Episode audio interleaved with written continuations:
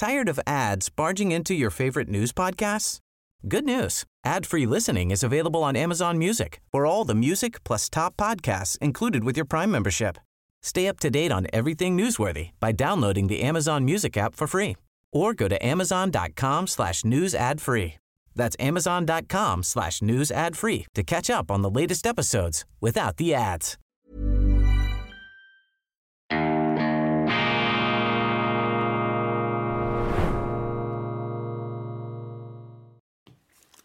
Grüezi miteinander, ganz herzlich willkommen und einen wunderschönen guten Morgen, meine sehr verehrten Damen und Herren, liebe Freunde. Ich darf Sie begrüßen zur schweizerischen Ausgabe von Weltwoche Daily, die andere Sicht, unabhängig, kritisch, gut gelaunt am Montag, dem 12. Februar 2024. Ich wünsche Ihnen allen einen wunderbaren, schwungvollen, optimistischen Start in die neue Woche und ich werde alles daran setzen, meinen Beitrag zu leisten. Das große Interview von Tucker Carlson mit dem russischen Präsidenten Wladimir Putin hat in den schweizerischen Medien eine kollektive Anti-Immunreaktion ausgelöst. Man hat richtig gehend gespürt in den Schlagzeilen und in den Artikeln, dass sich da bei den Autoren und bei den Berichterstattern alles zusammengekrampft hat. Dieses Interview, das musste weggewischt werden. Dieses Interview musste auch äh, gegen den äh, Interviewer ausgelegt werden und natürlich gegen den russischen Präsidenten, dem man da eine Märchenstunde, Märchenonkel Putin und so weiter, das waren die abfälligen Schuhabputzer. Titelzeilen, die wir dazu haben lesen können. Ich möchte das äh, etwas anders interpretieren hier und vor allem möchte ich dieses Gespräch ernst nehmen. Zwei ganz wichtige Aussagen sind nämlich in diesem kollektiven Überheblichkeitsgetöse in den schweizerischen Medien komplett untergegangen. Erstens, Wladimir Putin hat angeboten, gegen den Schluss des Gesprächs Friedensgespräche und hat nicht einfach nur Friedensgespräche angeboten, sondern er hat gesagt, er sei bereit zurückzugehen zu dem Friedensabkommen von Istanbul, das vor anderthalb Jahren mehr oder weniger unterschriftsreif vorgelegen habe, ehe es der britische Premier mit dem Churchill-Komplex, der Ex-Premier Boris Johnson, sabotiert habe. Den mit dem Churchill-Komplex, das hat nicht Putin gesagt, das ist meine Zwischenbemerkung hier. Also Putin ist ungeachtet der zwischenzeitlichen militärischen Erfolge seiner Truppen bereit, zu diesem Papier, zu diesem Grundverständnis zurückzukehren, zu diesem Friedensvertrag, der ja noch unter für die Ukraine besseren Bedingungen zustande gekommen ist. Das finde ich bemerkenswert.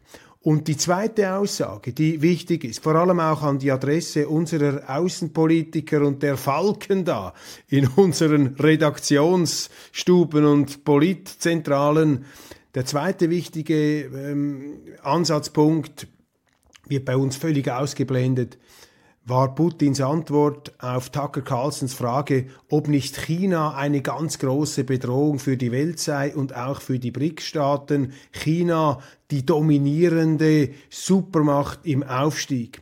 Und das ist ja eine Befürchtung, das ist auch eine Erzählung, ein sogenanntes Narrativ, das in den Vereinigten Staaten insbesondere von den Rechten favorisiert wird. Da gehört Tucker Carlson dazu. Und in der Schweiz haben wir da auch eine Art Schulterschluss der ähm, China Kritiker, ich sage nichts gegen China-Kritik, man soll ein Land auch kritisieren dürfen, aber da schwingt schon mehr mit, da schwingt schon etwas äh, kalte Kriegsnostalgie mit, auch in der Schweiz. Ausdruck davon ist ja auch diese äh, Strategie des Bundesrates da gegenüber China robuster aufzutreten mit dem Resultat, dass unsere Handelsbeziehungen sich massiv verschlechtert haben. Und hier nun hat äh, Putin in seinem Gespräch mit Carlson, dem Talker, ganz entschieden widersprochen und er hat gesagt, das sei eine Böhlimann-Geschichte, also eine reine Angstmacherei, eine Propagandapuppe, eine Schreckschraube, eine Vogelscheuche, die da aufgestellt werde,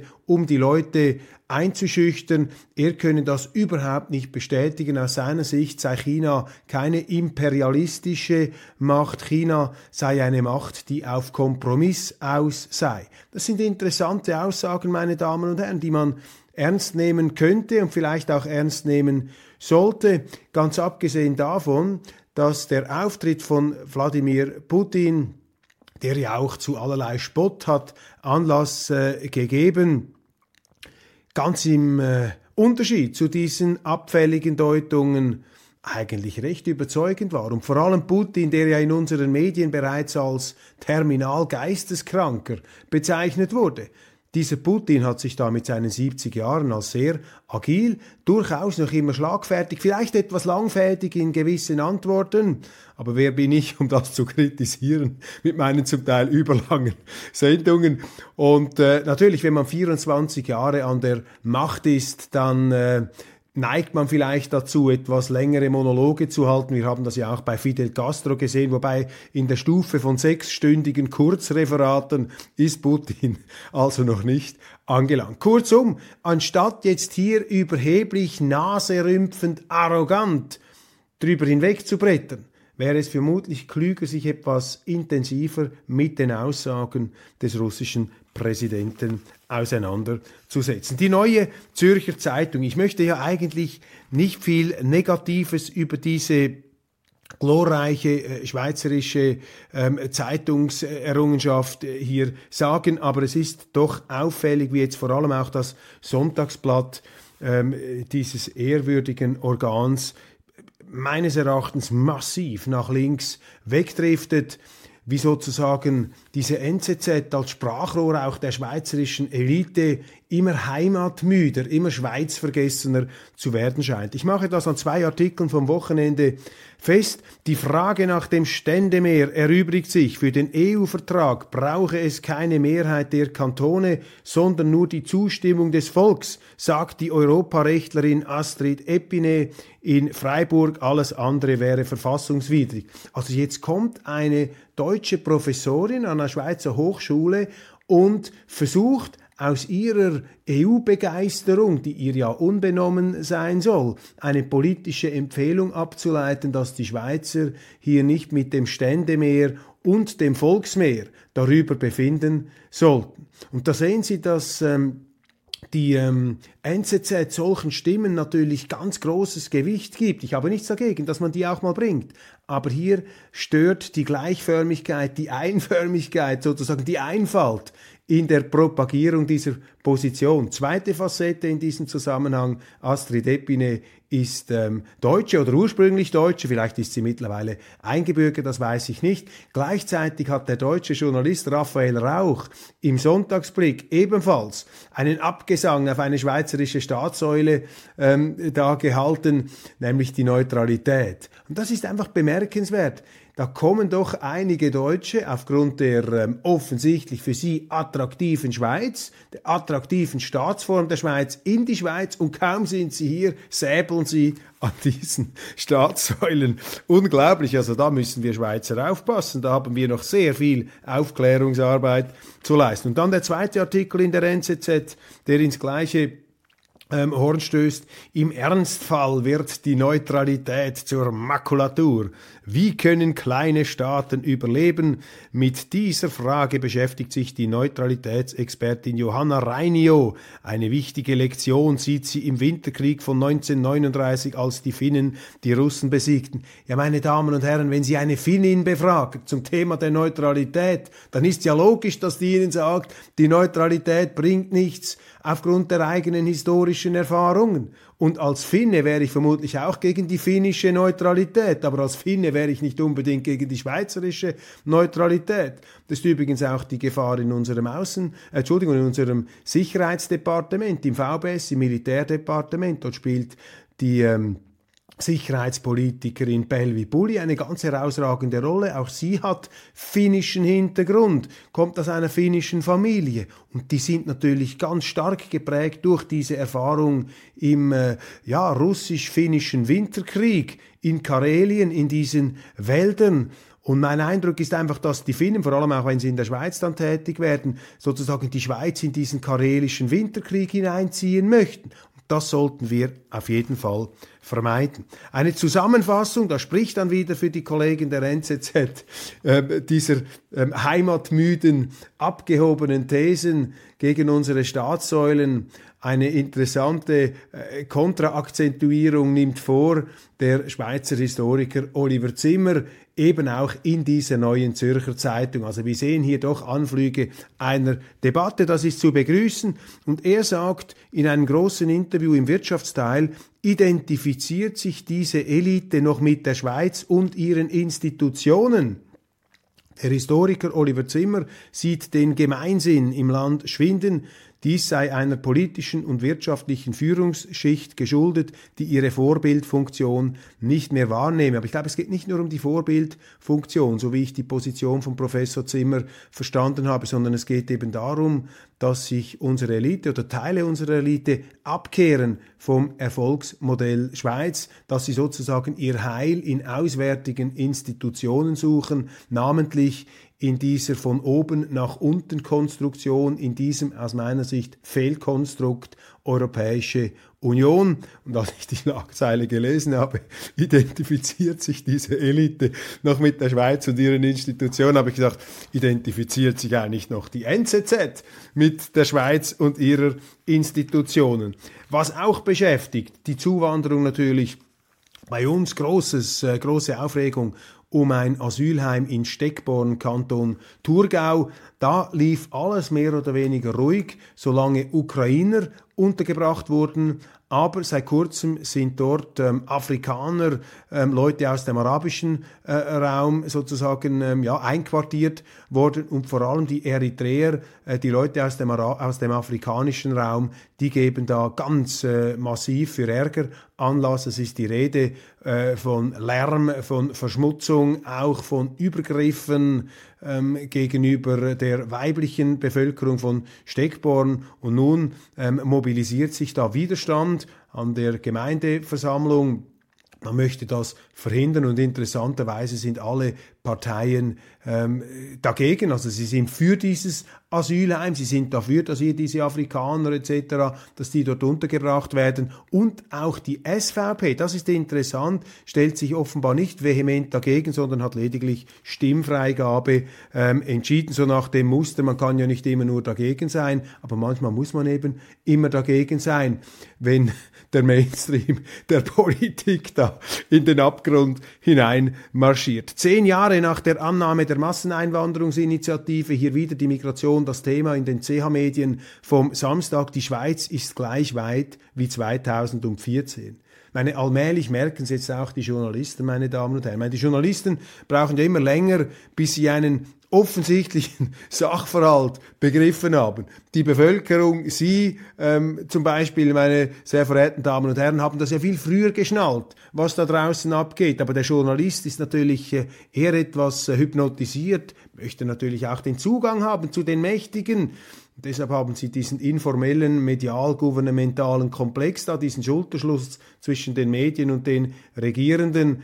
Und die gleichen Zeitungen, die jetzt allmählich sich augenreibend bewusst werden, dass da etwas mit der Migration in die falsche Richtung läuft, Jemand ist gegen Migration, gegen Zuwanderung. Um das geht es gar nicht. Es geht darum, ob man eine unkontrollierte oder eine kontrollierte Zuwanderung will. Jetzt merken es die Journalisten langsam und die CH Medien gehört natürlich 2014 auch zu jenen, die mit Huronengebrüll auf die SVP losgegangen sind, um diese Massenzuwanderungsinitiative zu bekämpfen. Und jetzt schreiben sie, der Unmut über die hohe Zuwanderung wächst und er treibt der SVP Wählerinnen und Wähler zu. Natürlich ist man nicht gegen die massive Zuwanderung, wenn man die Zuwanderung begrenzen möchte. Hier der Journalist der CH Medien der Francesco Benini. Nein, nein, man muss die Zuwanderung begrenzen, damit diese fürchterliche SVP nicht noch mehr zulegt. Ist Glarner politisch tot? fragt am Wochenende die NZZ. Der Aargauer Nationalrat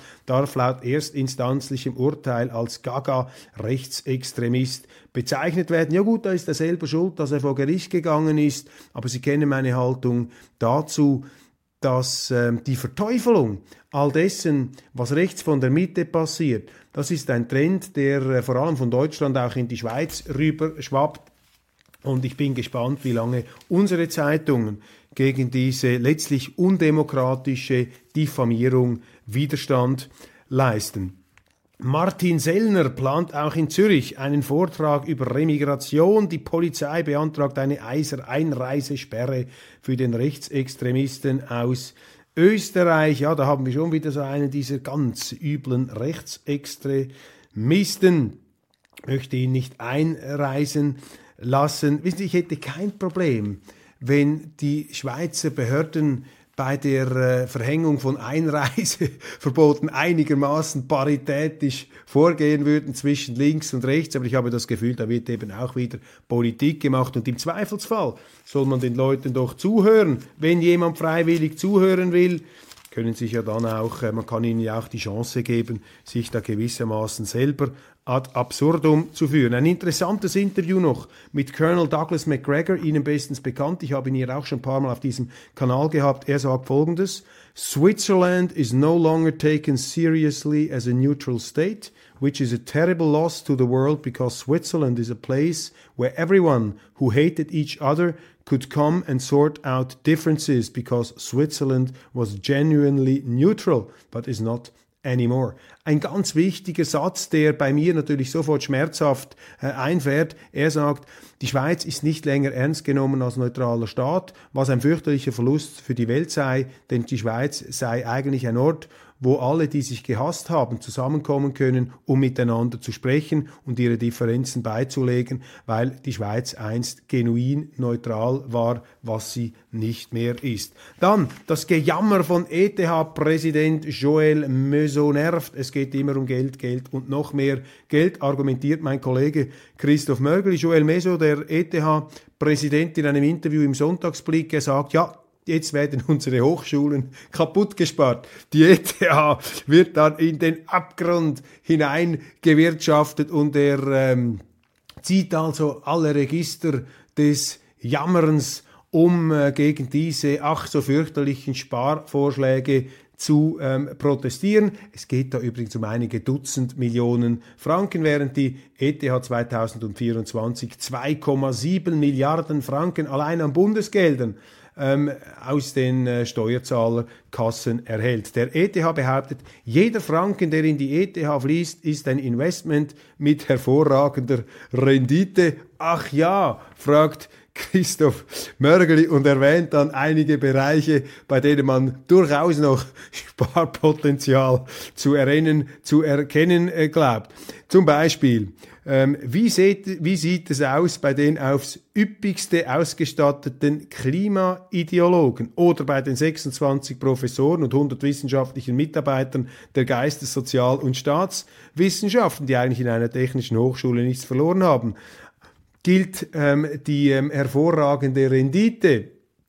fragt mein Kollege ähm, dieser Bildungsinvestitionen. Gilt das auch für die Gratis-Tampons, die in den Herrentoiletten der ETH Zürich bereit liegen? Einfach für den Fall der Fälle, weil Männer ja ebenfalls auf die Idee kommen könnten, mitunter menstruieren zu wollen. Die ETH Zürich, ich meine, wird die zum Hauptquartier eines antiwissenschaftlichen Aberglaubens, eines Obskurantismus. Sparpotenzial ortet Mörgeli auch beim sogenannten Leuchtturmprojekt E-Bike City, an dem sich neue Lehrstühle beteiligen. Der Verkehrsplaner Kai W. Axhausen plant das Velo und das E-Bike als Standardverkehrsmittel in den Städten unter Halbierung des Straßenraums. Auch auf eine Raumplanungsforscherin Sibylle Welti, die eine 16 Millionen Schweiz anstrebt, könnte, vermutet Mörgli, auch getrost verzichtet werden. Also meine Damen und Herren, ähm, wir bieten Herrn Möso hier an, falls er wirklich verzweifeln sollte wegen der äh, Spar, angeblichen Sparunmöglichkeit, stellen wir uns gerne zur Verfügung mit ein paar konstruktiven Vorschlägen. Rahmenabkommen 2.0, das ist übrigens das große Thema natürlich auch von Professor Oliver Zimmer, das ist eben die Heimatvergessenheit der schweizerischen Elite. Rahmenabkommen 2.0, Bundesräte und Verwaltung machen auf Tempo, schon 2026 soll die Volksabstimmung stattfinden, eben gemäß ohne Stände mehr, wie da diese deutsche Professorin orakelt. Übrigens, habe die SVP eine Strafanzeige gegen das EDA lanciert, wegen dieser Pläne, ähm, denn die handeln gegen die Interessen der Schweiz, was gemäß Strafgesetzbuch Buße oder Gefängnis bis zu fünf Jahren nach sich ziehen ähm, kann. Joe Biden vielleicht noch aus der internationalen Sphäre. Man macht sich ja viel Sorgen über den Gesundheitszustand von Wladimir Putin. Ich glaube, man müsste sich ernsthafter fragen, was mit Joe Biden los ist. Dem nämlich hat ein Gericht ähm, nur bedingte Zurechnungsfähigkeit attestiert aufgrund einer Untersuchung wegen seiner Garagenschachtel damit all diesen Unterlagen. Meine Damen und Herren, das war's von Weltwoche Daily Schweiz für heute. Ich danke Ihnen ganz, ganz herzlich für die Aufmerksamkeit und freue mich, wenn wir uns gleich bei der internationalen Sendung sehen im Anschluss. Messi.